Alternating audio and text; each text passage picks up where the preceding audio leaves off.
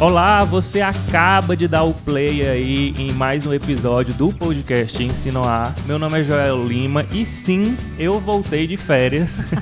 Tiveram aí pelo menos dois episódios né, anteriores que a professora Viviane tocou aí com os convidados. E agora eu estou de volta. E estou de volta para um episódio internacional, tá? Não é pouca coisa, não. É, a gente vai falar hoje com Soleiman Dias, que ele tá lá na Coreia do Sul. Uhum. Daqui a pouco a gente já passa aí a fala para ele, para ele se apresentar e você conhecer um pouco, se você não já conhecer, né? Saber quem ele é e a gente começar aqui a nossa conversa. Mas antes disso, eu queria perguntar para a professora, e aí, professora, o que, é que você está com uma expectativa aqui para esse nosso episódio? Primeiro dizer que estou muito feliz de você ter retornado. Obrigado. Muito feliz. Era o pessoal muito... aí tava tudo mandando mensagem, dizendo volta, volta. Mentira. mentira. Hashtag volta mentira. Joel. Mas assim, feliz do seu retorno, né? Sempre muito bom dividir essa conversa contigo. Feliz da gente ter o Soleiman aqui conosco, que é uma pessoa muito querida, particularmente por mim. E admiro demais o trabalho dele que ele faz na educação, seja no Brasil ou fora do Brasil, que é o que a gente vai escutar aqui hoje. E é isso. Boas-vindas para quem está nos ouvindo. Espero que todos gostem do episódio de hoje. E antes de passar para o Soleiman, só uma coisinha rapidinha é, eu só queria deixar claro aqui que esse podcast ele é uma iniciativa da Fundação Demócrito Rocha, né? E a gente tem um apoio do grupo de comunicação O Povo. Inclusive a gente está aqui usando o espaço, né? O estúdio de podcast do grupo de comunicação O Povo. Então aqui a gente queria já deixar o nosso agradecimento, agradecer o Bruno logo aqui no começo, né? Que é o técnico aqui que faz tudo acontecer. Você não está vendo não, mas você só está vendo a gente Exato. e ouvindo a gente por causa dele. Exato. Então, já vamos começar, né? É, Soleiman, seja muito bem-vindo aqui ao nosso podcast. Queria agradecer demais você ter aceitado aí nosso convite. Queria, é, eu queria dizer para você que nós nos sentimos honrados de ter essa participação internacional aqui com a gente. E eu queria que você agora é, se apresentasse, dissesse quem é o Soleiman. Tá. Eu, antes de mais nada, obrigado pelo pela oportunidade, né? Eu acho que cada momento que a gente tem de poder contar um pouco a nossa história, de poder condividir né, as nossas conquistas, os desafios que a gente passa todos os dias, eu acho que a gente se engrandece, né, de, de, de alguma forma, e ajuda o outro a crescer. Então, uhum. é, é sempre, para mim, um momentos oportunos de crescimento pessoal e, obviamente, crescimento em comunidade, né, como essa, essa comunidade planetária que agora a gente faz parte. Verdade. A, agradeço particularmente a professora Viviane, Viviane que, que há séculos não, não a vejo pessoalmente, mas acompanho de perto através da, da mídia social, né, o trabalho fantástico que ela faz, eu acho que e agora ter a chance de participar, de certa forma, mais diretamente apesar de indiretamente estar, não estar Sim. presente, né, no momento, mas a gente não deixa de, de, de poder estar junto, né, Sim. virtualmente nesse momento. E ao Joel que tá, que vai mediar, que vai ajudar aí a nossa, um, o nosso momento. Então, é, é para me apresentar, né? Então, Sim. muito, muito rapidamente, é, é uma história talvez assim que seria longa demais se tempo existisse, né, para a gente contar de onde veio, mas sou daí, sou de Fortaleza, nasci aí, uh, e, e aí fiquei até mais ou menos a faculdade, quando eu fui embora. Uh, eu, desde pequeno, né, eu digo sempre que eu comecei a minha primeira aula foi aos três anos de idade, quando eu dei aula para as pedras e, e, e ah, coqueiro lá de casa. E foi a minha paixão, foi essa sempre a minha a minha grande, acho que a grande alegria que eu sinto de poder né, entrar na sala de aula, conversar com os alunos e vai ser para sempre, eu acredito, essa, essa minha ligação com a educação. Né? Eu tenho um amigo, viu, Soleiman, que diz assim: evite o primeiro giz. É, exato. eu, na realidade, então, naquela primeira aula não tinha o giz, né? Porque é. era ao ar livre, mas eu, é. muito seriamente, aos três anos de idade, dei, que acredito legal. que cheguei a dar a, minhas primeiras aulas, né? Acho que foi um ano de, de, de de, de lições dadas, né, as pedras e, e coqueiros. Mas, mas foi assim, eu já sabe, eu sempre achei que Fortaleza era muito pequena. Uhum. Para mim, o Brasil era pequeno. Para mim, é um país tão gigantesco como é. Para aquilo que eu queria fazer, eu, eu, a paixão pela educação me fez descobrir o mundo.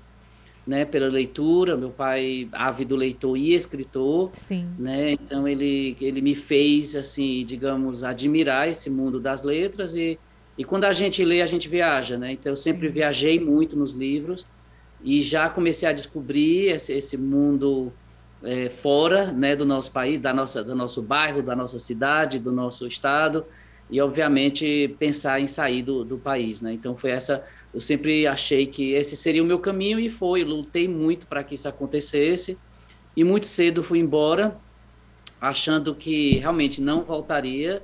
Né? Uhum. Né? Eu, eu, nunca digo nunca, né? Então a, a gente fica sempre a cada ano. Para mim foi um, um sempre. Eu quando cheguei aqui na Coreia, né, há mais de duas décadas atrás, eu Nossa. achei que era por um período que eu ia voltar para os Estados Unidos, onde eu estava, né, antes. Mas um ano depois outro, depois outro, e quando a gente passa 10, 15, 20, 22 anos, a gente passa a achar que o, esse mundo tão diferente do nosso é o nosso. Graças. Né? Então, no momento, quando a gente sonha na língua, quando a gente, né, sem querer, acaba falando alguma coisa na outra língua e se comporta de uma forma, né, vou ao Brasil, tento ir ao, ao agora a pandemia não ajudou, mas sim, de pelo sim. menos uma vez ou duas vezes ao ano, e às vezes eu me, eu me descubro me comportando como se fosse um coreano nas tantas diferenças eh, de comportamento do dia a dia, né, que aqui vocês podem imaginar. Sim. E eu aí, quando eu vou, às vezes, sem querer, por conta dessa, da, da tentativa que eu fiz há 22 anos atrás, de realmente me imergir nessa cultura que eu acho que é o, é o, grande segredo do sucesso de uma vida no exterior. Que bacana. Nossa, eu fico assim tão assim, emocionada de te escutar e você disse uma coisa que é fantástica.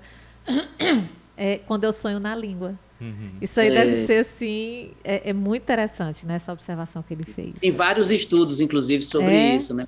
Você, Bacana. o bilingualismo, né? O, o multilingualismo que você passa a, a pensar e às uhum. vezes a sonhar né? Eu crio muitas palavras nos meus sonhos, às vezes em português, às vezes em inglês e às vezes em coreano. Nossa Senhora!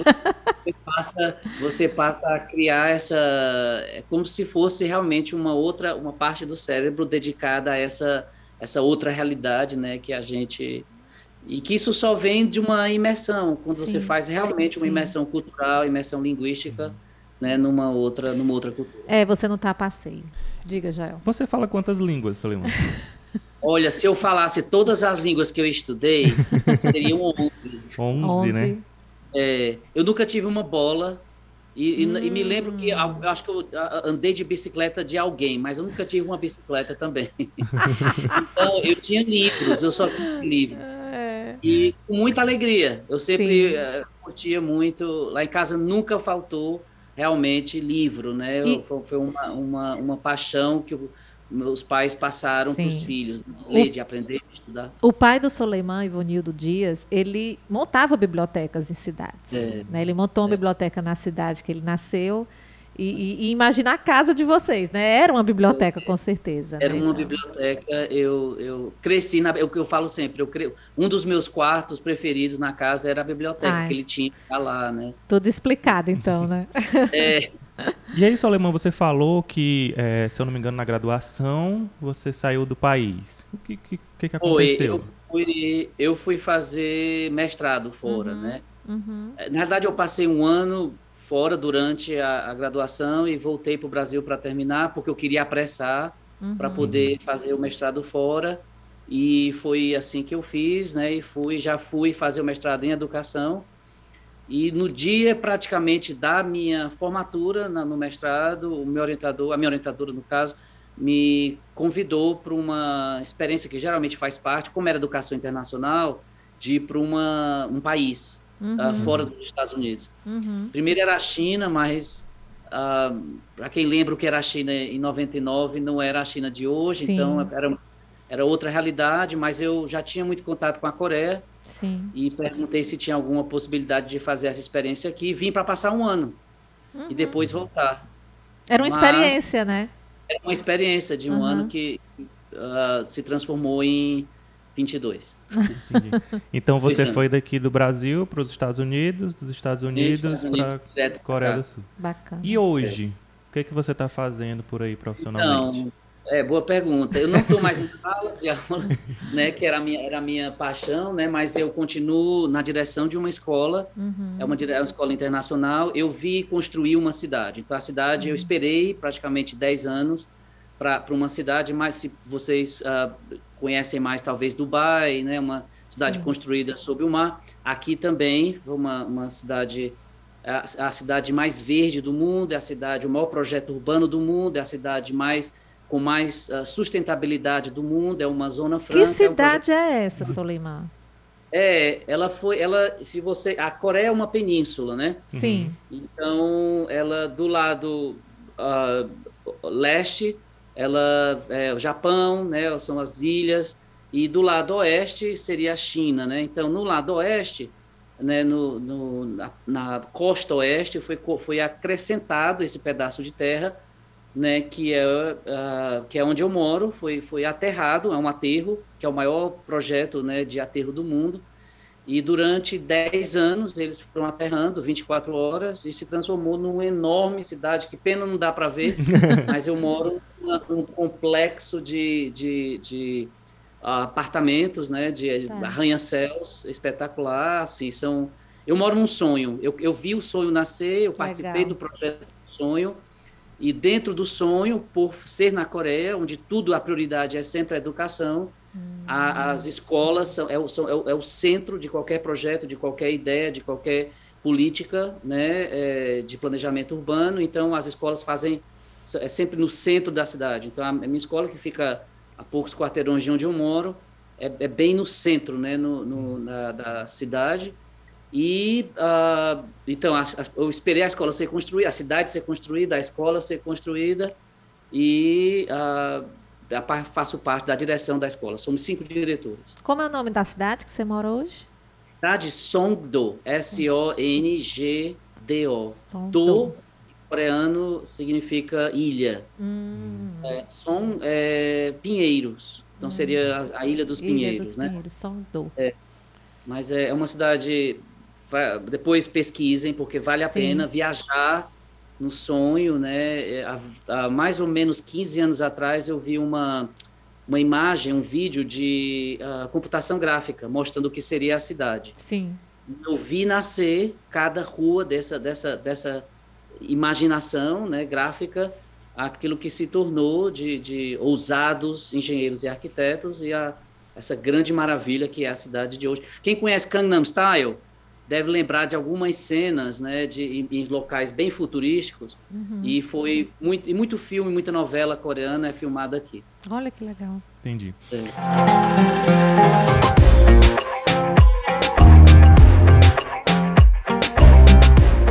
Então a gente já entendeu quem é o Soleiman, onde é que ele está. E aí eu queria passar para essa questão educacional que você até já tocou. Eu vi um, um, uma participação que você teve num programa do Luciano Huck e chamou muito a nossa atenção, uhum. não foi, professora? A questão dos, do, do índice de retenção escolar que você tem. Se eu não me engano, você falou lá em 98%. Isso é, é. extraordinário para a nossa realidade. Isso. Mas eu queria saber como é que isso é possível? O que, que é feito intencionalmente para que a gente tenha esse resultado tão bom? É. Eu, eu acredito, acredito que eu falei isso na, na, na, entrevista, a gente tenta compartilhar muito essa realidade. Inclusive, eu tenho muito cuidado quando eu falo com outras realidades, não somente com o Brasil, mas outros países, porque são, é, às vezes, parece uma, é, um, é um é contexto tão diferente, Sim. e aí você começa a justificar, mas isso no Brasil seria impossível, porque isso oh, não daria aqui, porque... Então, eu tento, eu, eu tento pensar nessa, nessas, nas estruturas uhum. que a sociedade, né, de certa forma, criou uhum. para que essas realidades acontecessem, porque não existe nada com milagre, né? nada foi, foi por acaso, nenhum, nenhum, nenhum projeto foi, foi copiado, né? A gente pode adaptar algumas coisas, aquilo que deu certo, mas tem muita coisa que, que faz parte dessa, dessa realidade de sucesso que a Coreia teve na história. Eu acho que é bom lembrar para quem não sabe da, da, da, devastação que aconteceu aqui depois das guerras, né, da ocupação japonesa que foi super atroz, muito pior do que, o, do que a, a, a violência que foi, a, da, da, maldade que o nazismo causou, ou uhum. a, a, realidade de, de genocídio na, na, na, no Camboja e tantas outras realidades que a gente atravessa hoje em dia. Mas aqui também foi um, foi um país devastado, né? em que em pouquíssimo tempo, dentre, dentre os que a gente chama de tigres asiáticos, né? Hong uhum. Kong, Taiwan, Singapura, a Coreia foi a mais rápida. E uhum. essa, esse milagre, que não é milagre nenhum, né, aconteceu por conta realmente do investimento pesadíssimo na educação. Olha e desculpa, só te interrompendo rapidinho. É, eu não respondi a tua pergunta, né? Assim, não, relação... não, mas não, você é volta. É, só para só é, nesse ponto aí. É, ah. A Coreia do Sul ela foi invadida pelo Japão. Assim, teve a é, ocupação é, do Japão. Né? Antes né? disso, né, teve Império Otomano, né, os mongóis vieram, uhum. depois os chineses, depois os japoneses. Os japoneses ficaram aqui por décadas, né? Então foi, foi muito tempo de ocupação.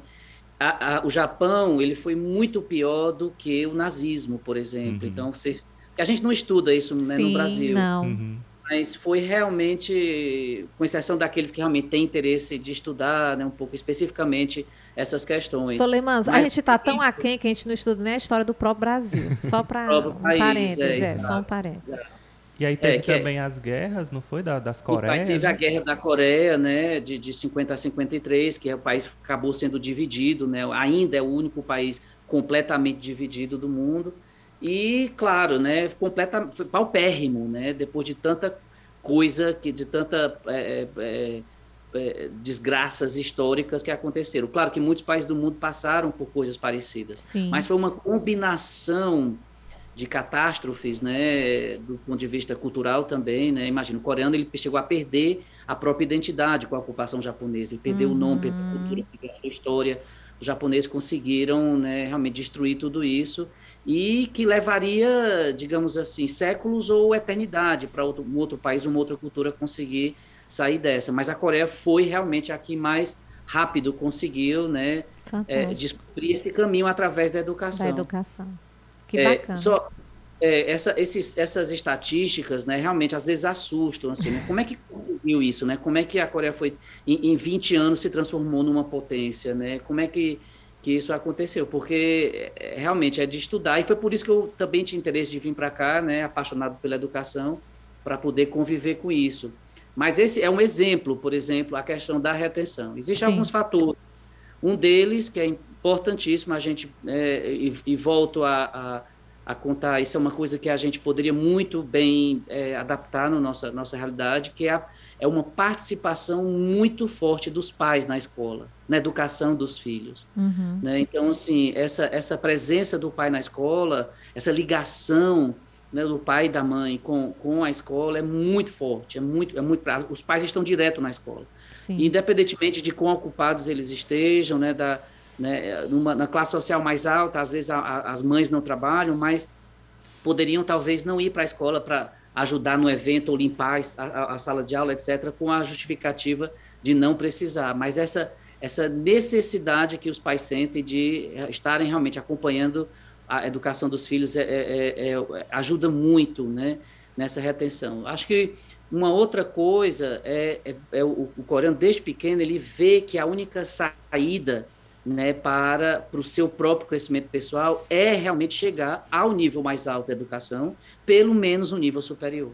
Então, nós temos hoje o maior número per capita de, de estudantes universitários né, do mundo, porque uh, às vezes perde para um país, não fica entre o primeiro, o segundo e o terceiro, então são números altíssimos de estudantes que terminam a cada ano né, o, o, a, o nível, digamos, superior. Né? Então, é raro você encontrar um jovem hoje que ou está na universidade ou, ou terminou a universidade, porque essa, essa aspiração, sabem, né, o coreano sabe desde pequeno, né, desde ainda no jardim, que é na universidade, pelo menos, né, que ele vai chegar. Então essa essa não, não existe a parada no meio, né? É como, como, se tivesse como se fizesse parte do ensino básico, né?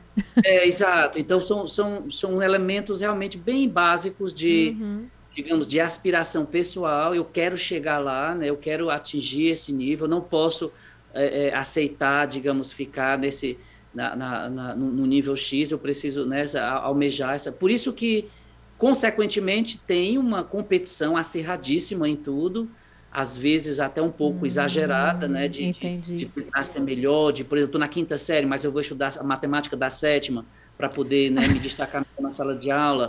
então, essa, às vezes, exagero de chegar nessa nesse nível mais alto, que me preocupa, né? Sim. né? Eu acho que aí, todos os educadores aqui se preocupam. A Coreia passou por muitas décadas né, dessa, desse crescimento quantitativo da educação, mas agora é o momento da qualidade, né? De, de prover uma qualidade maior de vida, né? Porque a educação já chegou no nível mais alto.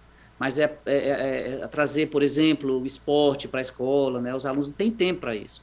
Aqui, sábado e domingo é quando o aluno mais estuda. Nossa. Porque ele vai fazer os cursinhos extra até 10 da noite, que é o horário máximo, né?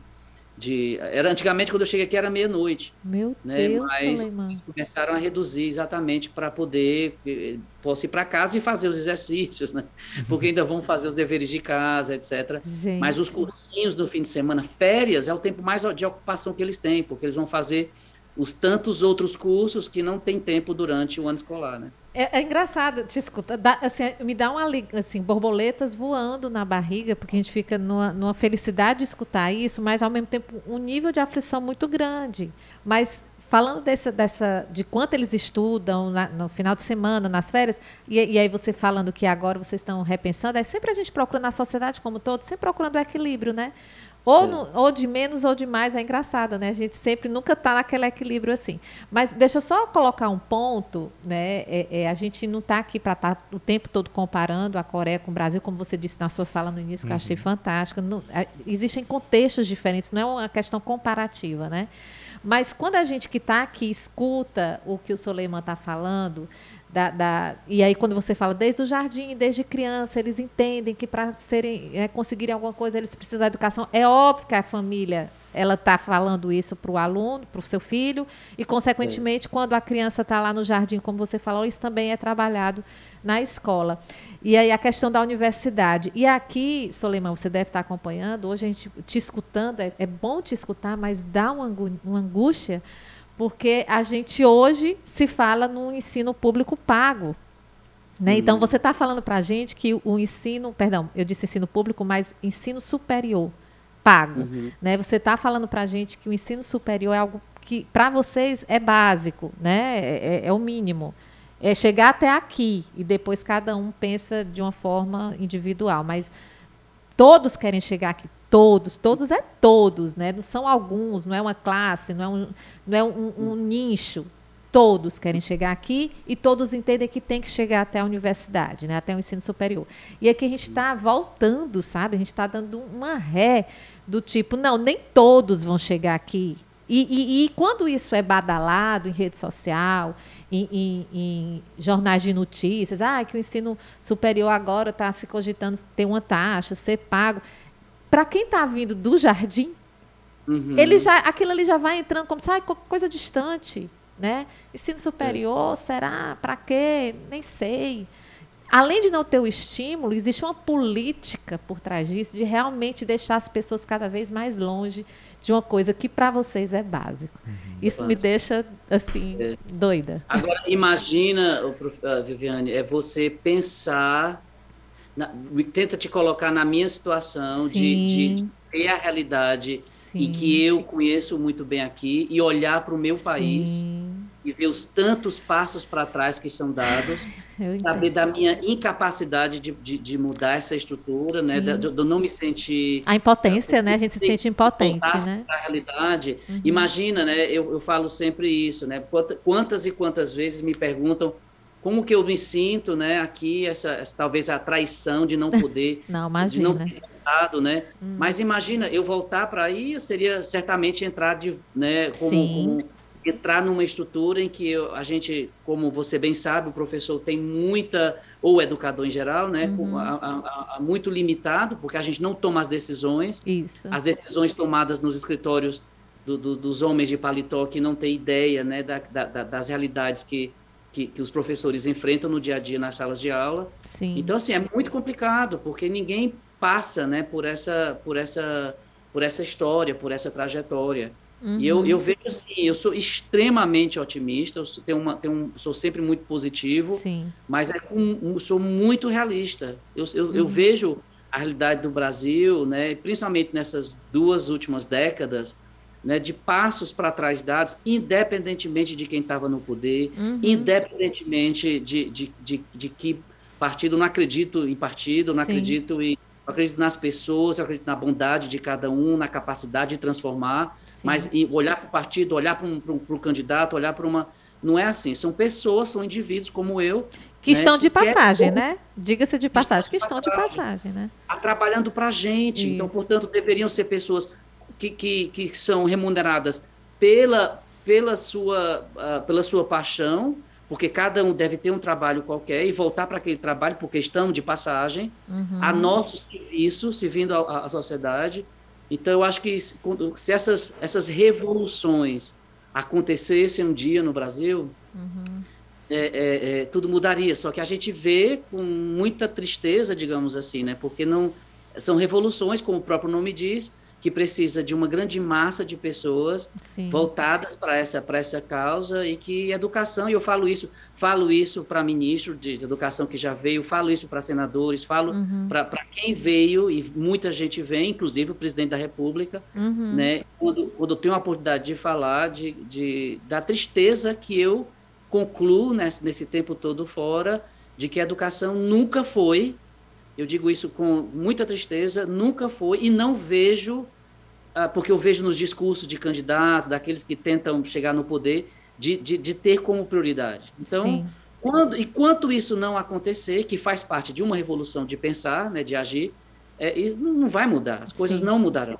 Concordo. Então, assim, a gente tem que sonhar muito, não, não deixar jamais de sonhar, mas tem, a gente precisa caminhar com os pés no chão, né, e, sei lá, é, é, a gente, eu olho para a realidade do país, que heróis nós temos, né? Para liderar essa revolução. É, é, é, uma realidade crua, né? Que a gente precisa e, e é, encarar, talvez... né? Eu acho encarar. que quando a gente encara e reconhece, a, o primeiro passo para a mudança é reconhecer. Né? É. Enquanto a gente achar que está tudo bem, claro, nunca vamos mudar, né? A gente precisa reconhecer. Uhum. Mas diga, Joel. E você falando aí do seu papel, Soleman, eu percebo você como um farol que está aí Sim. num lugar estabelecido, sinalizando sempre, sinalizando através de um podcast, através de um programa, através de uma reunião com o secretário, que existe um caminho seguro que pode ser traçado. Né? Eu uhum. acho que é, é bem disso mesmo.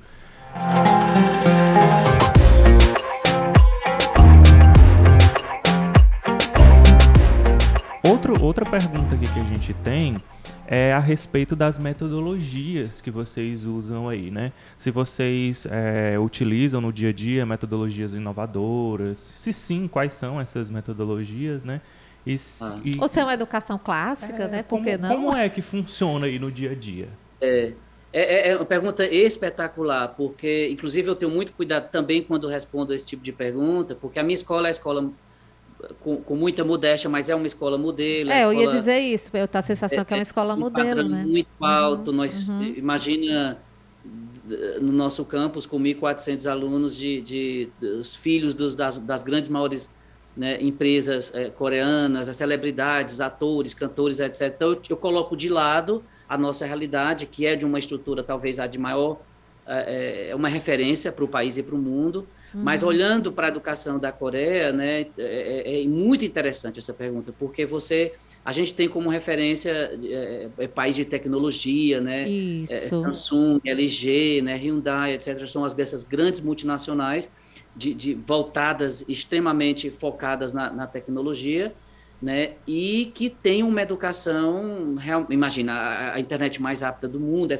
é, tudo muito, tudo acontece muito rápido, a palavra mais comum que a gente é, é, é, ouve, né, é, é, é, o rápido, né, o pali-pali, é, tudo, tudo, é muito rápido, porque e essa, esse é o meu ritmo, né, por isso que eu me adaptei muito muito aqui. Mas na, na educação, a educação ela, ela não deixa de ser tradicional. Sim. A sala de aula nas escolas públicas, que são espetaculares, né, quando muitos desses que vêm visitar né, a Coreia, eu faço questão. Mostro sim a minha escola, que é uma escola modelo, que é a escola mais cara do país, sem nenhum orgulho disso, mas que, que, tem toda essa estrutura. Né, a gente tem muita coisa voltada para a educação fora do muro, né, fora, fora da sala de aula, etc. Né? Subir montanha, passar uma semana na montanha, sem.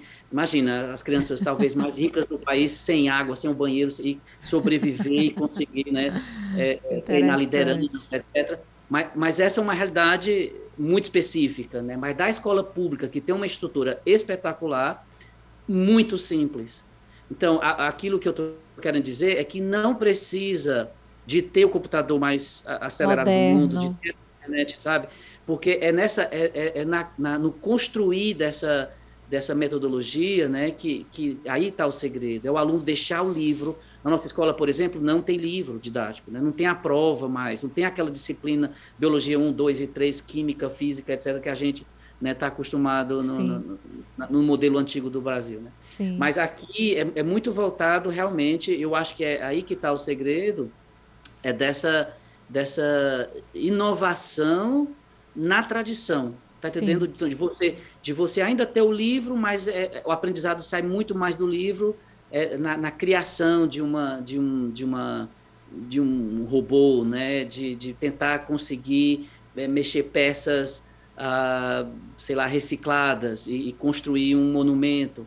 Então, assim, são, são eu acredito que ainda tem essa, esse pensar um pouco que seria talvez antiquado, uhum. mas um foco que é dado para criação, para inovação, seja ela na estrutura talvez tradicional que eu acho que a gente tá, fica sempre esperando a máquina, né? Fica Isso. sempre esperando o computador, esperando um programa, um software, uma, sei lá, um, uma conexão na internet, né? Mas, mas é, é, é, vai muito mais além disso, né? Então, as escolas públicas, quando se visita, é, é, é muito voltada nisso, né? Para o aprendizado de uma língua estrangeira, de, todos tocam um instrumento, uh, todos, com raríssimas exceções, mas que a, a, a, a, música, né, a introdução, a apreciação artística, são coisas super básicas que não custam nada, né? É claro, se você for aprender um instrumento musical específico, você precisa do instrumento, mas é, é, é apreciar a música, aprender a ler uma partitura, sabe? Que é, que, é, que é uma coisa que falta, é uma, a, o teatro, né? Uhum. o falar em público, né? Que são coisas tão importantes para a vida do, do, de qualquer cidadão de qualquer parte do mundo, mas eu acho que ainda a nossa a gente fica sempre pensando que, essa, que a inovação faz parte de uma aceleração do processo né, é, mecânico né, de, de algum instrumento, mas que não é isso, né? ela vem realmente da, da capacidade de criar, de, de oferecer ao aluno as mais variadas né? O esporte provoca isso também, né? A, a, arte em geral, é o aluno poder entrar no teatro, né? Como, como turma, se comportar, saber se comportar. É, são coisas super básicas de comportamento social que eu acho que são passadas na sala de aula. O aluno vai limpar sua própria sala de aula, né? Ele não vai é, deixar sujo, né? Faz, existe um revezamento, um treinamento também para isso. A presença dos pais, como eu falei, né? Participando desse processo. Então, eu acho que é, é, pensar que esses países asiáticos né, têm toda essa estrutura né, é, avançada, mas são países também focados na inovação dessa, dessa, dessa, desse pensar né, é, acadêmico também. Né? Então, é, não é só. É, é, eu te escutando, é como se fosse o famoso desconectar para conectar, né? Uhum. É, então, assim, eu até tinha uma curiosidade, eu acho que o Joel quer colocar alguns outros pontos, mas eu tinha até uma curiosidade entre uma coisa e outra, entre um ponto e outro que o Joel colocou nos bastidores para ti, Soleiman.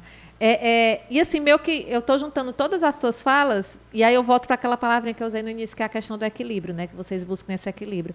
Porque a minha dúvida era se a educação coreana ela tem um foco na preparação para o mercado de trabalho né, para a formação profissional da pessoa, ou se é um foco para a formação pessoal, humanitária, com outras é. É, habilidades, essa questão das. Aqui a gente fala muito no Brasil, habilidades e competências, e a gente discute muito isso aqui na educação do Brasil, né, as escolas, em, em, nos dois segmentos, seja particular ou pública.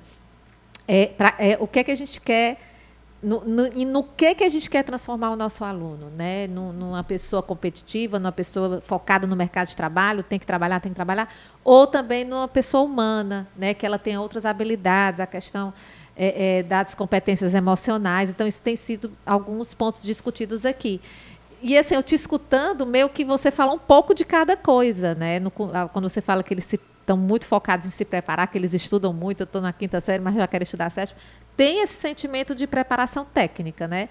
Mas essa tua uhum. última fala agora, trazendo o esporte, trazendo a música, é, é, comportamento também. É, coisas básicas, como você está falando tanto, né? É como se também tem uma preocupação de vocês. E aí eu vou fazer a pergunta, e, e assim, só para você, realmente, para quem está nos ouvindo e assistindo, fechar esse pensamento, há, há um foco ou a coisa ela procura ser balanceada, né? Eu formo o nosso cidadão para o mercado, e que mercado é esse? Que eu acho que se a gente for falar disso aí é mais duas horas de conversa, né? Que a gente não conhece é, o mercado, né? Daí da, da, da Coreia ou é mais a questão humanitária? Porque às vezes, sabe, Soleiman, eu posso estar enganada, mas eu tenho a sensação de que as sociedades, a gente está muito fechado aqui no Brasil, mas quando eu olho para o mundo, as sociedades meio que elas se, se olham e dizem o que, é que a gente precisa e uhum. leva essa referência para a educação. Né? Se a nossa sociedade está precisando disso, é isso que a gente vai trabalhar. Eu te falo isso pela questão das competências emocionais, que é um ponto muito batido aqui no Brasil. Não, so, eu, eu, eu para responder essa pergunta, eu acho que a gente tem que voltar um pouco no tempo de imaginar a Coreia que saiu de, do que saiu. Sim. E o foco era puro realmente a, a formação do profissional desde os anos 60, 70, de, do profissional de, de alta qualidade, né? essa, essa, formação máxima é, é, técnica, né? que as empresas, a, a indústria né, que estava crescendo, surgindo na época, precisava. E a Coreia focou em indústrias que não existiam. Foi a grande uhum. inovação do ponto de vista é, é, econômico, né, do desenvolvimento econômico uhum. da Coreia.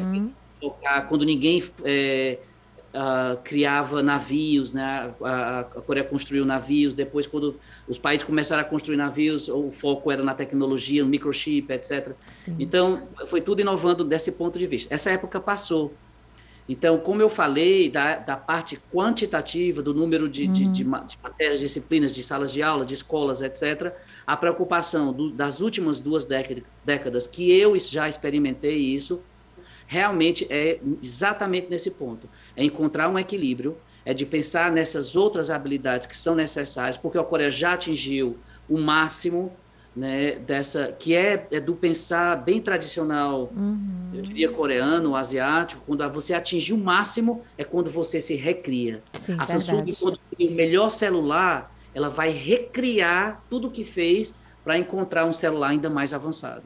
Então, é nessa forma de pensar em, em massa, mas também como, como indivíduo. Então, por isso é que, como eu falei, o foco realmente está sendo oferecer oportunidades para o aluno, para sair da sala de aula, praticar esportes, é, o foco na música, foco no, no, teatro, né? Por isso que temos os que a, a, a invasão da onda K-pop, né? Que é um fenômeno mundial incontrolável, né? O Brasil, para a realidade, eu já estudei muito sobre isso foi um dos últimos destinos né, da, dessa onda que é chamada Hallyu, né, a onda coreana, que chegou ao Brasil, mas é, foi uma força cultural muito grande, né? Você vê o fenômeno que foi o Gangnam Style, o Parasita, etc., o filme, a novela, a, a, música, etc., que invadiu na geração né, um pouco mais nova, mas que chegou onde chegou, atingindo a Europa completamente invadida, países africanos que nem acesso à televisão têm e que as pessoas conhecem a cultura do K-pop, né, etc. Uhum. Então, essa, essa parte de, de, de, produção artística, né, de,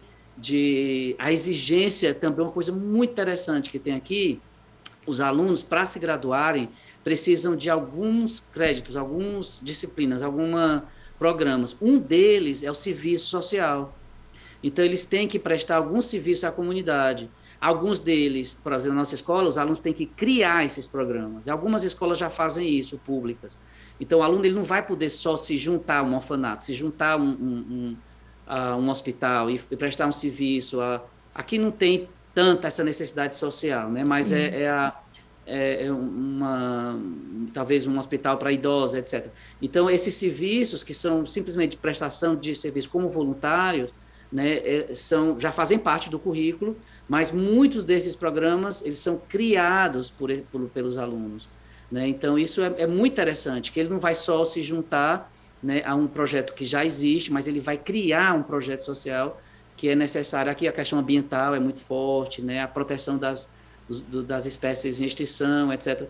Então, são, são coisas, imagina, imagina, você vai criar do nada né, essa, esse, esse novo projeto, um novo grupo, né, uma nova. E claro, a tecnologia ajuda, mas é, é, é, é sentar, por exemplo, todo aluno de universidade é, é, é exigido que o aluno é, vá fazer parte de um clube, um clube, um clube que eu me refiro, um clube, uh, um grupo, como é que a gente chama? Uma tipo um grêmio, Sim. Hum. Mas, mas voltado para uma atividade específica. Então vai ter o clube da, do debate, o clube Sim. da música, clube, mas é exigido de cada aluno universitário, por exemplo, de fazer parte de um grupo desse. E nas escolas públicas, hoje, nas, principalmente nas, na, nos últimos três anos, né, a terminologia mudou, a escola média, né, no, no Brasil, eles, eles são, já faz parte também do currículo essa o aluno tem que uh, se juntar a um grupo ou criar um grupo uhum. dentro da escola. Então, imagina, aí, aí, gera liderança, gera o trabalho de grupo, né? A, a questão de sair da sala de aula para fazer parte de, uma, de um grupo que já existe fora da, né, dentro da comunidade, etc. Então, assim, é essa, essa, esse balancear, essa, né, você encontrar esse equilíbrio né, de certa sim, forma, sim. Do, do, não somente a parte que vai sempre existir, porque a, a, competição é muito grande, um país super populoso, uhum. né, com, com, e aqui tem esse, um fenômeno que é interessante, que são as três maiores, melhores universidades do país, né, e as outras. Então, da criança no jardim é chegar nessas três é, maiores, né, e depois tem um, um, umas, umas 10 ou 11 que ficam no, no nível menor, mas mas essa grande aspiração, da, por exemplo, você, você na, na nossa escola, né, que é um, como é uma escola internacional, tem do jardim até né, o pré-universitário.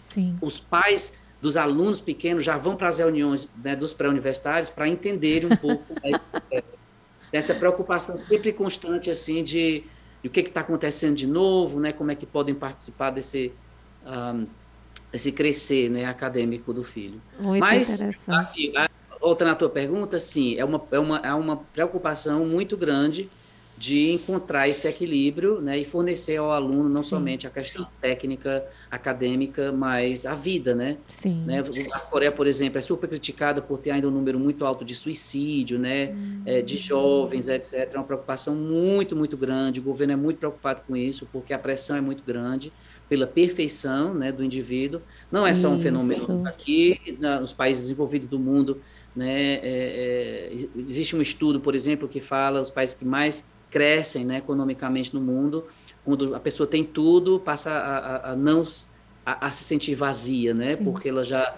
já chegou do, do ponto de vista econômico, profissional, tão alto que você se esvazia, né? Você não tem, você perde os amigos, etc. Nossa. Então, assim, é, é para dizer, essa é uma preocupação muito séria né, de todos que fazemos parte do mundo da educação, uhum. né, voltada também para essa questão do, do crescimento pessoal, da alegria, né, do, do, do estudante ele ser feliz, né, não, não sair da escola, mas eles adoram ir para a escola.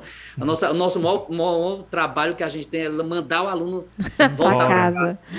Quer sair da escola. Então, é, é, é, escola pública, privada, internacional é uma é muito interessante isso, o aluno querer ficar na escola, né? É um espaço que ele, né, até mesmo para jogar ou para ficar com os amigos, etc. Isso Mas é, é tão é... sintomático, sabe, Soleiman? Eu escuto as pessoas. Eu tenho até algumas historinhas para contar, mas eu não vou falar isso agora. Mas aí, falando de uma forma geral, a gente, eu escuto muito pessoas, crianças, sem querer ir para a escola, de escolas particulares mesmo, né? Ai, aqui é uma prisão. E eu fico tão pensativa, eu digo, gente, o que é que a gente está fazendo enquanto escola para que as pessoas, para que esses alunos não queiram? Uma vez eu estava na fila, vou acabar contando. Uma vez eu estava numa fila de, de loteria e tinha duas moças na minha frente, aí uma disse, ah, hoje não vai ter aula, o professor vai faltar. E eu, a pedagoga atrás, ouvindo, disse, ai, que que benção, essa menina vai para casa, não vai ter aula. Eu mesmo estava tava torcendo pela menina para ela não ir para aula, porque na minha cabeça era uma coisa cansativa, chata, que aí ela ia para casa descansar. Quando eu me vi pensando naquilo, eu digo, gente, que absurdo. Mas é o sentimento que a gente tem, né? Que a escola é um lugar, um ambiente que é, é chato, é massacrante, não é intuitivo, não é, não é lúdico, não é divertido. E o engraçado, pelo menos aí eu falo como mãe, quando é da educação infantil, Fundamental 1, ainda tem uma vibe bacana, mas do Fundamental 2 para lá, terrível, é. né? Eles não querem ir para a escola. E isso é muito sintomático, tem que ficar... Eu, eu até comentei isso na escola dos meus filhos. Eu disse, gente, isso tem que estar tá no, no, no, em ponto de pauta de vocês. O que é, é que a gente precisa fazer para que os nossos alunos venham para a escola? E aí você está falando, eu, eu, fico só imaginando. Queiram ficar na escola, né? Gostem de ficar na escola. Muito Sim, interessante. Seja prazeroso, mas, mas, né? É. É, eu acho que isso daí talvez voltaria para muitas questões, mas uma delas, por exemplo, é, é também o, o, o líder né, da, da, sala, o professor, ter essa alegria é, fenomenal verdade. de não querer ir para casa, porque está tão feliz. É verdade. Ele, sabe? Então, assim, se você pensar, porque é tudo, a alegria é muito contagiante, né? isso. né? O sorriso é muito contagiante. Então, quando o professor está super feliz de dar uma aula, a, claro que vai é, contagiar os contagia, alunos, né? verdade. Mas, mas como que vai querer eu digo sempre para quem quer que possa ouvir isso, né? Como é que, inclusive para governadores, como é que você, como é que a gente quer exigir, como líder, como é que o senhor, como é que uma pessoa quer exigir de um professor ou de um diretor de sala, de um diretor de colégio, que o professor seja uma pessoa feliz e satisfeita, realizada, na realidade em que vivem, né? Uhum. Imagina uma escola pública com todo o, o correr risco de vida para entrar sim, na sala de aula, sim. né? Quem Já trabalha vai noite uhum. então assim, de enfrentar tudo que tem para enfrentar, com o salário baixíssimo, a falta de respeito total para o professor, né? E aluno que também realmente não quer nada e de querer querer exigir que esse professor seja um herói, eu acho uma falta de respeito, como é a falta de respeito de não pagar o melhor salário do que país, possa né? uhum, do uhum. país para um professor. Uhum. Eu acho que uhum. isso, enquanto a gente não aprender a respeitar o professor com o bolso dele, pelo bolso dele, não vai mudar. Porque é, importantíssimo. Claro que a gente não está na sala de aula, ninguém vai dar aula por conta do salário no fim do mês. Não deve ser só por isso, Sim. mas é também por ele. Está entendendo? Sim. Você exigir que o professor dá, dê aula duas, três escolas, é uma, é uma, é uma inaceitável isso. Mas é a única forma de sobreviver de muitos professores no Brasil. Uhum. Então, assim, eu, eu, acho, enquanto não mudar esse pensamento, sabe? Um professor aqui, imagina o, o, o, nível de respeito. A tradição asiática, coreana, diz: você não ousa caminhar na sombra de um professor. Porque ele é tão respeitado, é, um, é, um, é uma pessoa tão ilustre, era o único que entrava no Palácio Real. Uhum. Então, assim, a gente tem que, que voltar essas, essas realidades nessa, e pensar poxa, como estamos distantes disso, né? Como é como está difícil pensar nessa e ainda querer exigir esse professor que fique sorrindo, que fique feliz, que fica radiante. Né? Então assim, é uma é uma é uma cadeia de problemas muito sérios, muito graves, né? Eu acho que teria que, que encontrar um grande herói que vá assumir um cargo, lutar por essa questão e realmente com o poder na mão né, de decidir para ter alguém passado por tudo isso uhum. e dizer, a gente não podemos mais desrespeitar né, um profissional como é o, como o professor é desrespeitado. Então, assim, verdade. assim, uma, eh, uma cadeia de problemas, como eu falei. É verdade. Suleiman, eu fiquei com duas curiosidades aí, principalmente no começo da tua fala. É, um a respeito dessa concorrência que existe aí, que, é, pelo que eu senti da tua fala, é se tem essa concorrência, que eu acho que a concorrência é positiva, mas ela tem, como vocês já falaram, o, o, o, as delicadezas dela, claro, como todo qualquer ponto que a gente possa colocar aqui. Mas isso na escola, certo? E aí você disse é. que o mínimo que os alunos já pensam é pelo menos na graduação, não é isso? Já é, já é o natural deles.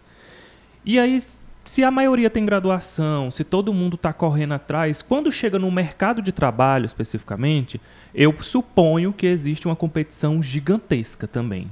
E aí eu queria saber de você como é que é isso. Que o mercado absorve. É, né? como é que o merc mercado absorve, se tem oportunidade, se, tipo assim, a partir do momento que a educação vai crescendo, as, as, as vertentes de, de trabalho, de oportunidades vão aumentando, ou se existe mesmo essa questão da, da, da grande concorrência, e aí por isso também as pessoas querem se destacar, porque quando se tem um padrão, é, vou colocar assim, médio, baixo, se destacar se torna até um pouco mais fácil.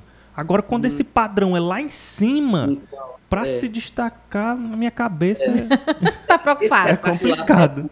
É, é uma pergunta muito boa e, e eu consegui realmente, assim, talvez é, em, ver nessa, principalmente nessa última, a, a, gente acabou de ter as eleições uh, a, a, agora, né, terça-feira, quarta-feira passada, essa dessa semana.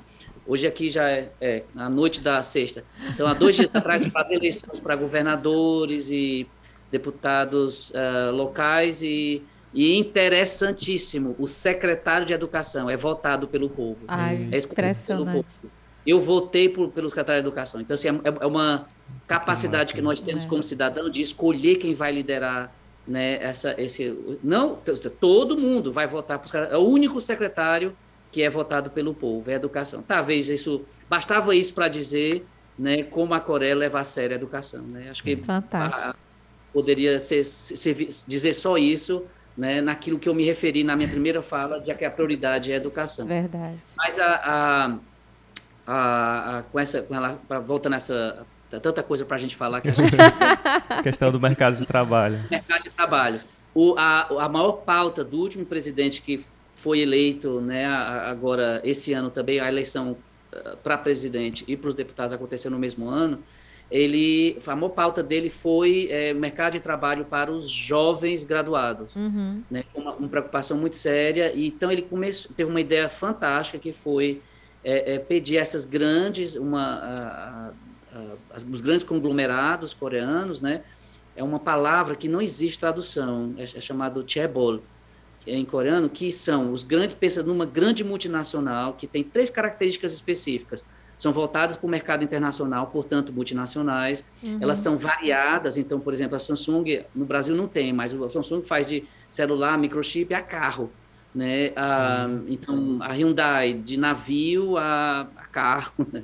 então assim é, é, e, e, são, é passado de geração para geração, né? Então é, é bem uh, há uma sequência de família, né? Nessa nessa nessa liderança dessas empresas e ele ele chama esses líderes, né? Imagina a gente conhece alguns deles, né? LG, Samsung, Hyundai, né? Kia, etc. Então dentro do Palácio Presidencial para chamá-los, né, com, né, de certo, congregar esse povo e de pedir é, para abrir mais é, é, é, empresas, né, abrir mais oportunidades para esses novos graduados, para esses jovens. Olha que interessante. Então foi abriu assim foi uma explosão. Nós temos aqui onde eu moro, né, uma ilha, né, conectada, mas é uma ilha, é a, o maior startup, centro de startup do mundo, né? Então são, é, é um, são como se fossem espaços variados, né, para de, de, patrocinados por várias empresas para para que esses jovens, né, que estão saindo e na mais variada né, é, é, o mais variado, mais variado leque de, de, de é, profissionalização, que consiga encontrar um espaço para criar o seu próprio produto, né, ou, ou, inventar qualquer coisa, etc. E isso é fantástico, porque é nesse momento que mais, que mais precisa, né? É no começo uhum. da vida profissional que a gente mais, a chance de, de estagiar, etc. Então, isso é como se tivesse já no DNA da, da, das, das, grandes empresas, né? De, de abrir espaço para mais possível, né? Para esses. Mas a concorrência vai sempre existir, né? Eu uhum. acho que isso.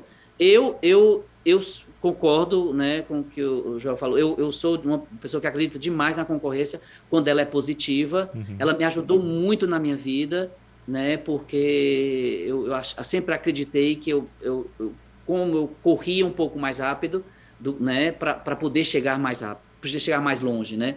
Então, assim, é, é, é, é, não ser essa concorrência doentia, que eu acho que é importante a gente, né, Mas um ressaltar. fator de motivação até também, né? É, mas ela, eu acho que eu, a gente fala assim, eu, eu, sempre penso, né? Aqui é, se estuda demais, né? Então o aluno fica até, digamos, até 10 horas da noite na, na, nos últimos anos de escola, mas eu fico, eu fico sempre, eu sempre, eu tenho muita dificuldade de explicar para as pessoas aqui como foi possível eu terminar minha vida escolar, né?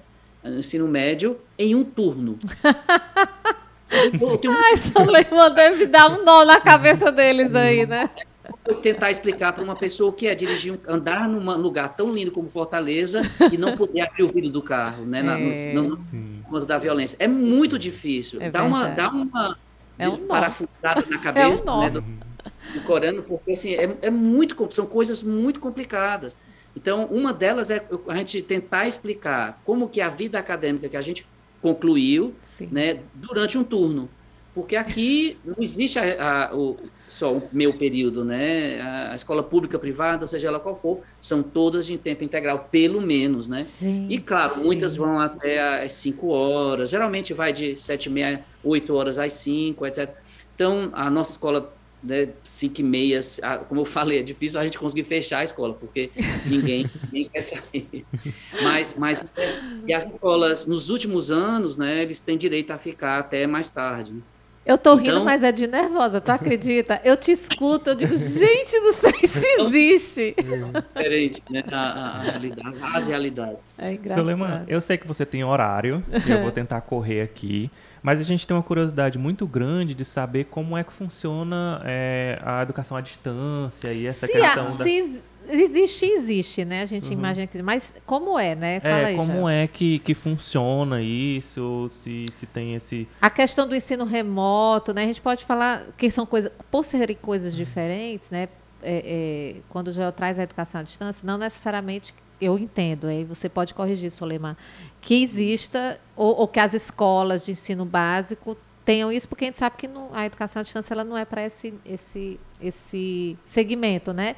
Mas como a gente teve a experiência do, do ensino remoto, como é que vocês, enquanto educação, lidam né, com a, é. a educação à distância? Se isso é incentivado, como é a, a, a, a cultura de vocês aí? Porque aqui é muito forte. Né? Aqui é. a, educação de, a educação à distância é bem forte. Né? Uhum. Não sei se o Joel tem alguma coisa a complementar, porque ele que trouxe a questão. Não, é só para saber mesmo como é que funciona isso. Uhum. É, eu, uma, uma grande.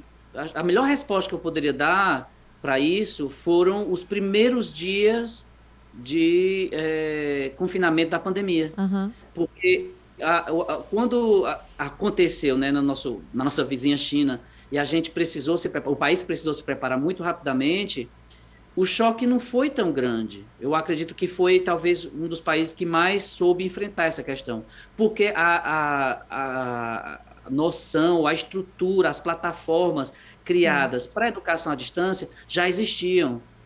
Então, a minha escola, a gente perdeu um dia de aula, porque no, nas, foi num, eu me lembro muito bem, numa quinta-feira, sexta-feira a gente fechou, mas na segunda-feira já começou tudo de novo, à distância, Sim. porque já tinha toda a estrutura montada. As escolas públicas aqui também, né, foram, foram muito parecidas assim, né, porque tinha, digamos assim, uma estrutura, eu acho, a nível nacional, que facilitava isso, claro, uma, com, uma boa cobertura de, de internet, etc., né, há, muita coisa da internet gratuita nas, nas ruas e, e dentro do tra transporte público, etc., mas a, a pandemia, ela veio, o impacto na educação, claro que foi foi pesado, claro que não foi, né, não foi bom, mas pela questão do aluno não estar, tá, né, todo o que a gente já falou aqui, né, do o que, o além do livro, né, além da sala de aula, né, o contato com os amigos. e para quem só quer sair da escola 10 horas da noite, deve ter sido é, terrível. Exato, imagina como foi, né? Então é. foram realmente dois anos complicadíssimos, mas do ponto de vista, eu diria, é, de aprendizado, né, hum. de, de talvez até imersão mesmo, né, ela ela conseguiu se dar bem, porque já existia uma noção anterior, né, eh, antes pré-pandêmica, né, de, de, de educação é, à distância, virtual, uhum. ou, por exemplo, é, acontecia, eu me lembro disso, eu fiz, a, meu doutorado foi feito aqui, né, então tinha momentos em, em alguns cursos, isso há muito tempo atrás, quase 10 anos atrás, que é, as aulas eram, já eram à distância, já eram uhum. virtuais. eu experimentei isso, né? Uhum. Mesmo com toda a estrutura que tinha, né? Então, assim, não era a, a, a própria, assim, algumas coisas bem tradicionais, a televisão na sala de aula, né? Que tinha os canais educativos, que ainda tem hoje em dia, né? Aqui também, aqui ainda tem um vestibular, né? Que muito parecido ao nosso vestibular tradicional. E era as aulas uh, que aparecem, que, que são dadas na televisão, são preparadas ou dadas, muitas vezes, pelos que estão fazendo as questões do vestibular. Hum. Então, são, são aulas muito boas, né? É um conteúdo muito bom. Então, assim, já sempre existiu. Então, ah, não foi nenhum... Eu acredito que foi, assim, como se já se pensasse que um dia a gente ia passar por uma experiência dessa, né? Sim. Que a educação à distância veio tanto à tona, né? Hoje em dia, com tanta plataforma, com tanta coisa, com tanta, é, é, digamos assim, estrutura que foi montada muito rapidamente, e eu acho que como, como aí, aí volta, né, aquilo que eu já repeti pelo menos dez vezes, né, é a prioridade. Então não tem, não teve coisa mais importante, né, realmente durante essa essa foram as aulas, não perder as aulas. Os alunos tinham que, os professores tinham que dar um jeito de, de conseguir chegar, né, né é, imagina, eram, eram quantos e quantas banquinhas na, na calçada, o aluno não podia entrar, mas para passar para pegar um livro, para passar para, sabe, para pegar uma, um exercício, era uma, ou então o professor ia deixar. Então, assim, foi essa, essa busca constante durante esses, principalmente, claro, no primeiro mês, né, no segundo mês, para que a educação não deixasse de, de ser fornecida, né, de, uhum. de chegar acontecer, a, a, não deixar de acontecer, né? né? É, então, no primeiro momento que deu, a primeira coisa que foi feita foi realmente de poder voltar, mesmo que aos poucos, né, em proporções pequenas no começo, o aluno na sala de aula, mas a, a educação à distância, digamos assim, com, a, com, as estruturas e plataformas que já existiam, né, o impacto não foi tão grande, né, porque já uhum. existia né, tradicionalmente, né, uma, uma, se acostumou, né, no, como, como educação mais antiga de ter essa, essa educação à, à distância tão, tão bem fundamentada ou tão bem estruturada como a educação, a, a aula presencial. Não sei se eu respondi bem, sim, não sei não, se eu... Sim. É, o que eu, na tua fala, eu fiquei também com outra curiosidade, é para saber, pelo que eu entendi do que você está falando, é, já era meio que cultural ter o virtual e o presencial Como ali andando suporte, né? junto, né? né? Uhum. Quase um híbrido aí, um suporte e tal. Mas é, existe essa diferenciação, tipo assim, de instituições de ensino que são voltadas para essa educação virtual e outras para educação somente presencial? Ou é tudo educação e isso acaba se misturando quando se pensa no virtual, já pensa no presencial e vice-versa? Como é que funciona aí? Sim, sim. Eu, eu, eu passei a conhecer muito bem as, as universidades cibernéticas, uhum. as universidades que não têm aula, são todas, são todas à distância. Uhum. Eu tenho muitos amigos que, que, que fizeram esse, cursos e eu conheci o primeiro, imagina, né, em 22 anos, o primeiro coreano, amigo coreano, que não concluiu a que não chegou à universidade, mas que fez essa virtual, fez, uhum. essa, fez um, um, programa de aceleração para terminar o, a, o, ensino médio e entrar na universidade e fez o curso todo dele virtual, Legal. à distância. Uhum. Então, eu, eu, passei a conhecer um pouco dessa realidade. É claro, não, como eu falei, essas são as, a, a, as três universidades, as outras dez, e essas, essas universidades, ela tem realmente uma, uma um reconhecimento, reputação um pouco mais baixa, né, do que os outros, do que as outras universidades, do que os outros cursos, mas é uma, uma excelente, né, mesmo para aqueles é, é, 5% é, da população que não tem o ensino superior, mas é uma, uma opção que eles têm, né, para conseguirem um certificado, conseguirem um diploma, né, uma, uma profissionalização, etc. Então, existe sim e ela é e cada cidade tem a sua universidade é, à distância, né? Que os cursos são dados realmente à distância e eles levam. Esse meu amigo é impressionante porque é como se fosse no período, por exemplo, pré-prova, né? Que, que ele tem é, é incomunicável, hum. fica totalmente comunicável porque a, o foco realmente é fazer a prova e, e terminar o curso, né? Ele quer terminar durante né, os, os, os anos que são possíveis e fazer tudo mais rápido para poder terminar logo, etc. E, então, assim, existe sim, eu acho que com, com esse foco realmente voltado para a seriedade, eu acho que levam mais a sério uhum. esses cursos, mesmo tendo uma, uma, um reconhecimento, digamos assim, social menor. Eu estava aqui pensando, sabe, Jó, enquanto o Soleiman falava, né, que ele já disse algumas vezes que ele hoje a cidade que ele mora é uma ilha, né? E aí eu fiquei uhum. pensando que a educação à distância hoje para a gente, ela, claro, é, é, esse exemplo que você deu é bem clássico da pessoa querer terminar logo e, e, e, ter acesso à informação de acordo com o tempo dela. A educação à distância ela tem muitas essas características. Mas aqui, e aí eu vou trazer para o Ceará, né, que é onde a gente trabalha, tanto eu como Joel, é, o que a gente vê que a educação à distância contribui muito é porque, por exemplo, diferentemente da sua cidade, né, no caso do Estado, né, eu não, não saberia falar nesse âmbito, mas, por exemplo, aqui o Ceará, e você conhece bem, é, existem municípios né, que não têm estrutura nenhuma, né, nenhum exagero, mas pouquíssima estrutura, melhor falando. E, e às vezes a educação à distância, ela proporciona para aquela pessoa que não tem escolas, não tem cursos técnicos, tem, não tem universidades, faculdades, dela fazer à distância e ter uma formação. Né? Talvez esse, essa realidade que hoje a educação à distância é tão importante para a gente aqui do Brasil, de repente não tenha tanto impacto em outros países ou estados fora, porque eles têm aquela estrutura né, do presencial é. e aí tá tudo certo. E aí, dependendo de uma necessidade, sim, utiliza-se plataformas, como essa que ele está falando agora, né? Ele tem, é uma necessidade muito específica, mas não é a massa que a gente vê que muitas pessoas precisam, né? Então acaba sendo uma coisa mais forte para a gente. O nosso curso técnico em secretaria escolar, eu acho que é um bom exemplo exato, disso, né? Exato. Por exemplo, a gente forma profissionais técnicos de nível médio é, em todos os municípios aqui do, do estado do Ceará. do Ceará. E isso é, forma, sei lá, quem é de Fortaleza, quem, quem acha melhor estudar pela educação à distância tal, não sei o quê.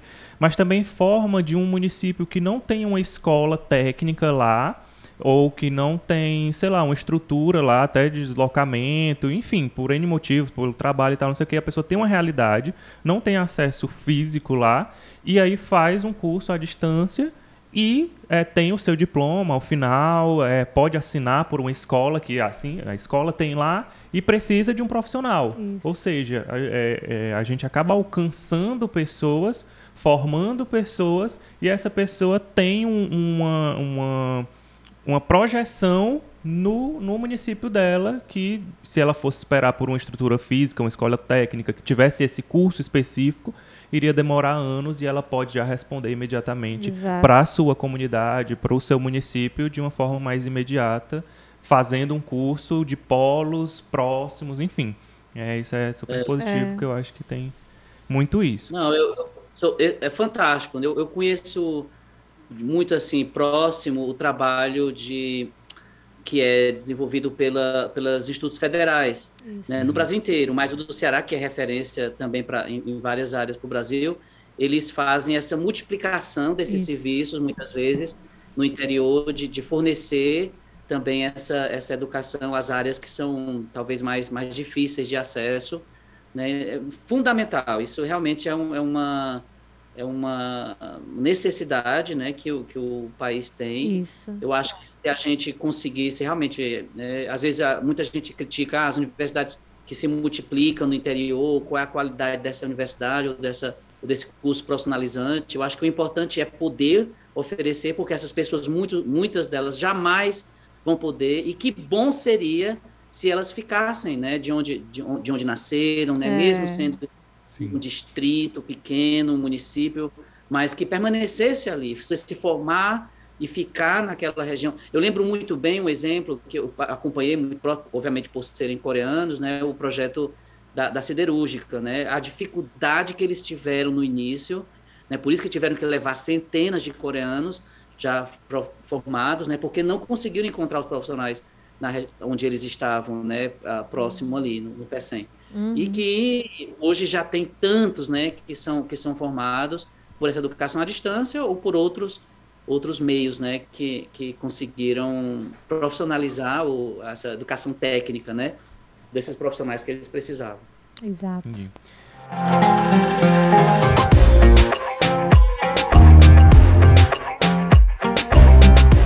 eu acho que é isso que a gente tinha, né? Para encerrar, eu sei que você já falou muitos pontos assim positivos do que é assim para a gente foi muito, é, foi, foram exemplos muito bons.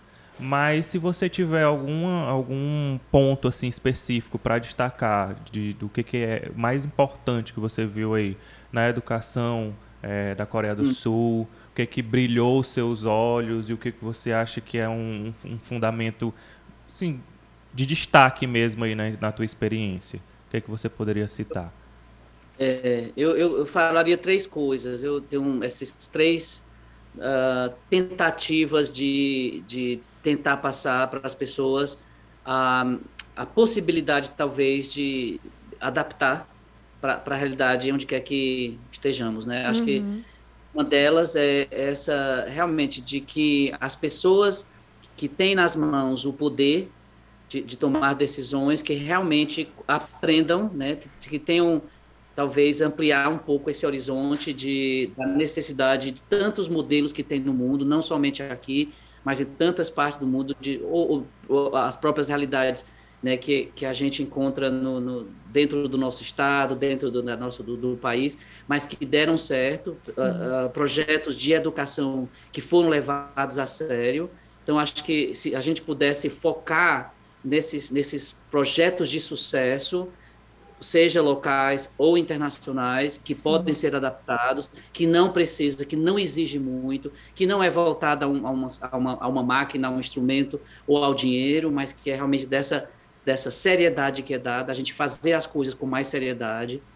Acho que um segundo ponto realmente é, é, é, é os pais, pais e mães, mães e pais, né, levarem a sério a educação dos filhos, né, de que não, de encontrar realmente a beleza, a importância que é a, a, a sala de aula, o professor ir para a escola, de aprender, de poder crescer, de, de, de sonhar com o futuro, de mudar, né, a, acho que principalmente aqueles que não tiveram nas gerações né, de, de, de, cada um, aqueles que chegaram no topo, né, de, então de, de poder ver no filho a chance de, de mudar, de, de quebrar essa, a, a, aquele limite né, de, de, de, escada social e de poder sonhar com algo, com algo maior. Então, assim, dessa, dessa, esse pensar, agir mais ativo dos pais né, na, na, educação dos filhos, né, não somente esperar que chegue o dia de reunião de pais e mestres né, para poder visitar a escola, de participar ativamente do processo, de visitar o máximo né, conversar com os professores, conversar com os diretores, né, de ver como que pode ajudar, voluntariar, né, nas, na, nas escolas e, e, e, e, passar tempo, não perder, mas passar é, qualiti, qualitativamente né, o tempo nas salas de aula. E eu acho que como, como terceiro, é a gente é, é tentar se, se, se inspirar na responsabilidade que nós temos como, como indivíduos, né? Uhum. Então, é, é, quando eu passo no jardim, aqui está a época das rosas, né? As rosas mais lindas, mas eu jamais vou usar tocar naquela rosa que está no jardim público, né, que está então de pensar, de sonhar com essa com a realidade. Quando eu, eu, vejo, eu não fui eu que joguei o papel, mas eu vou apanhar o papel no chão. Eu sou responsável pela limpeza da minha da calçada do prédio onde eu moro. A gente precisa vou... se incomodar com isso, né, Salema? A gente precisa se incomodar responsável né pelo uhum. nosso ambiente o nosso ambiente como um todo né uhum. não esperar que não, é, é, é, a realidade que talvez bem diferente mas mas cada um que passa, né, é de, de alguém que está, é, é, você está, sei lá, um exemplo clássico que eu passei no, no, no Brasil quando eu fui, né, um, um cadeirante que precisava entrar no, no, elevador, ninguém se pensou talvez de sair do elevador, deixar o cadeirante que precisava com urgência chegar no local, né, mas, mas você não pensa no, pensar no outro que precisa mais do que você, o, o, valor que é dado às crianças, o valor que é dado aos idosos, aos né? idosos. né? Uhum. Tanto precisam, né, da,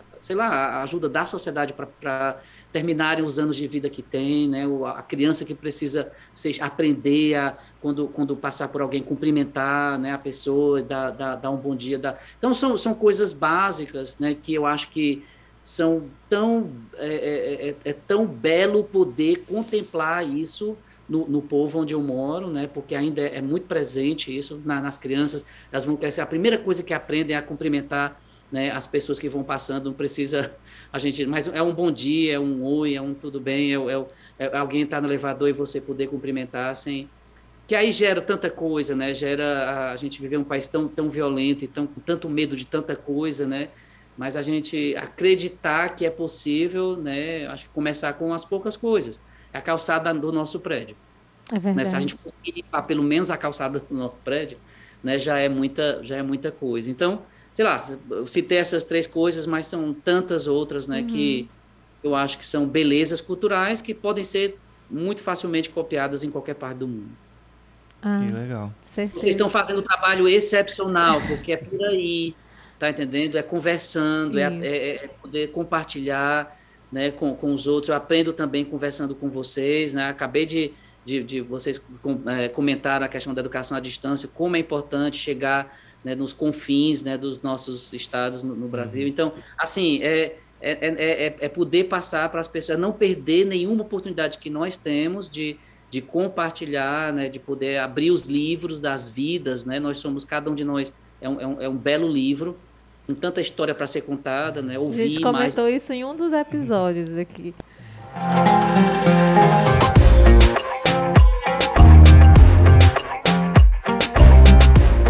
É, eu queria já partir para o final, já agradecendo, Soleiman, sua participação aqui, que a gente aprendeu muito. É, o que eu achei mais importante é que você não nos disse, ah, Joel, aqui na Coreia do Sul a gente tem um super software que, que mudou a realidade. Não, Joel, é porque aqui a gente alcançou um chip, uma tecnologia que mudou a nossa educação. Não, você enfatizou que é o básico que funciona. Isso é o que me deixou mais feliz, porque é. se é o básico que funciona, o básico está acessível a todo mundo. Isso. Então a gente consegue também, obviamente, como você é, já ressaltou algumas vezes, né? São realidades diferentes, mas nos dá um norte, nos dá uhum. uma luz nesse farol para a gente saber que existe um caminho. E esse caminho não é mirabolante, não é com super tecnologias, é com o básico que funciona. Eu acho que é. isso é o maior. E não tem tanto investimento. É, né? não tem é. Não tem dificuldade nenhuma. Não tem dificuldade é. tanto financeira, não tem dificuldade. Obviamente que é toda uma realidade. Vou deixar claro. aqui bem claro. é, tá. Que é o pessoal não me detonar aí nas redes. Mas, para não ser cancelado. Mas é, o, o que ficou claro, assim, que me deu entusiasmo é que, tipo assim, é acessível. Essa realidade ela pode ser acessível desde que a gente tome iniciativa, a gente quanto grupo. Não só o professor, não só o diretor, não só o político, não só o cidadão comum, mas todo mundo, todos esses agentes, todos esses atores juntos, eu acho que para mim foi maior, a maior lição que a gente teve dessa conversa. E eu queria agradecer professora Viviane, eu queria agradecer o Bruno de novo, eu queria agradecer você, nosso ouvinte, que ficou até aqui com a gente eu queria é, te incentivar né, a procurar outros cases como esse, como da Coreia do Sul, o pessoal fala muito da Finlândia, é, tem muito aí é, o, o, o, exemplo aqui do Brasil, da gente, o pessoal de Sobral, o pessoal aqui de, outros estados, outros municípios do Ceará, tem Sim. outros estados, enfim. Eu incentivo você a se incomodar com isso, a procurar esses cases que deram certo e adaptar a sua realidade e não se conformar com o que a gente tem hoje e sempre estar tá dando, mesmo que seja um passinho é, é, devagar, devagar e sempre, mas que esse você sempre progrida na sua realidade e também você pense como cidadão, como ele falou, a gente pegar esse sentimento de pertencimento da nossa comunidade, do nosso bairro, da nossa escola, das escolas dos seus filhos, enfim, da escola que você faz parte. Enfim, eu acho que esse é o grande é, é, é, ensinamento que a gente fica dessa conversa. E também é, acesse lá o, o, site da Fundação Demócrito Rocha, fdr.org.br, o nosso ambiente virtual de aprendizagem, que a gente tem muitos cursos lá. Tudo isso aqui é, é feito, toda essa conversa é feita sobre educação, e lá a gente tem muito de educação. Então eu acho que é isso. A professora Viviane quiser falar mais alguma coisa, Sempre, eu sempre quero falar. Eu, eu, na fala do Soleiman, né, ele falando que a nossa história é um livro, e eu falei de um episódio que a gente falou. Mentira, gente. Eu misturei as conversas. É de um curso que a gente está preparando na Fundação, que é Práticas Sociais de Leitura. Práticas Sociais de Leitura, olha que interessante. E lá a conteudista ela fala, né, que a nossa história ela, ela é um livro. Todo mundo tem uma história para contar e daria um livro com certeza. Mas assim, meu recado final, primeiro agradecer Joel por, por esse tempo que a gente passou juntos e principalmente o Saleiman. Eu fiquei assim sem olhar para ele diretamente, porque eu queria olhá-lo aqui na, na, na, câmera. Mas obrigada, Soleiman. Foi muito, muito, muito bom mesmo conversar, te escutar. Como eu disse durante a nossa conversa, a hora eu ficava alegre, a hora eu ficava um pouco angustiada, porque é uma realidade bem diferente da nossa, mas esse teu recado final para mim vai ficar bem guardado em negrito, itálico e sublinhado, de que é possível que a gente está aqui para isso, para se incomodar. Né? Eu acho que a gente tem que se incomodar, eu acho que a gente tem que ouvir, né, como você exatamente falou e o Gel reforçou, escutar mais as pessoas, compartilhar mais essas experiências. Muitíssimo obrigada mesmo. Eu que agradeço. Um abração aos dois, a, a quem nos, nos, ouve ou vai ouvir. Né? Eu uhum. acho que, que cada um tem essa um, uma responsabilidade como cidadãos de construir esse esse mundo melhor. Então, é um abraço, um agradeço aos dois e a quem, ao, Bruno que eu não não, não, não tá vejo, vendo e a todos que nos ouviram. É uma grande honra, uma grande alegria sempre. Que bom. Então é isso, Soleiman. Fica aí o nosso convite quando você estiver aqui pelo Brasil para a gente gravar um, um, episódio aqui com você sentado aqui com a gente. Tá bom? Quem sabe, né? Um futuro próximo. e eu queria fazer o último convite a você, ouvinte, que acesse o nosso canal FDR lá no YouTube. É, e você que está assistindo, comente aí embaixo a tua experiência de vida, o que, que você achou desse podcast, qual a sua crítica sobre o que a gente falou, qual uhum. o, o, que, que você concorda. Então comenta aí, deixa nos comentários para a gente conhecer você, para a gente ter esse relacionamento e para a gente, além de conversar aqui, conversar também com você aí nos comentários, tá bom? Então é isso. Tchau, pessoal. Até a próxima.